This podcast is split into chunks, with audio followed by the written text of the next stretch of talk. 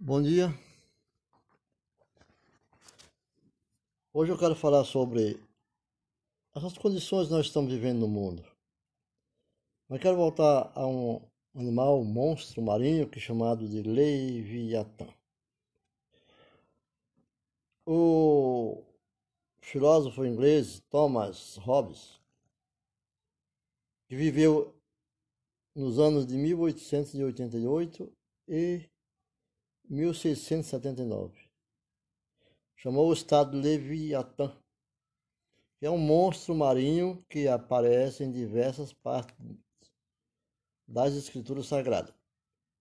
Segundo Hobbes, o homem abre mão parte de sua liberdade em troca da proteção que o Estado lhe dá.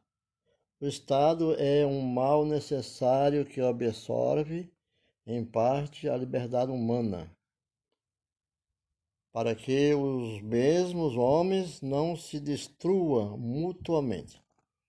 Foi a forma, foi a forma a estratégica que o homem encontrou para se conservar, criando o Estado.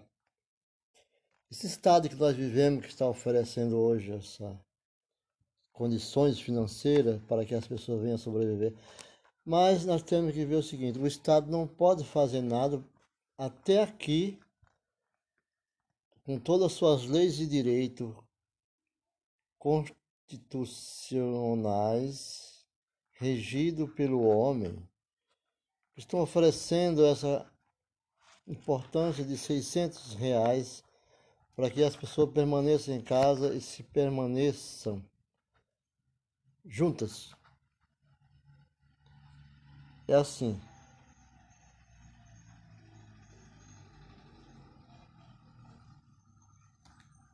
As leis se distribuem da seguinte maneira: leis lógicas, leis naturais e leis de Estado.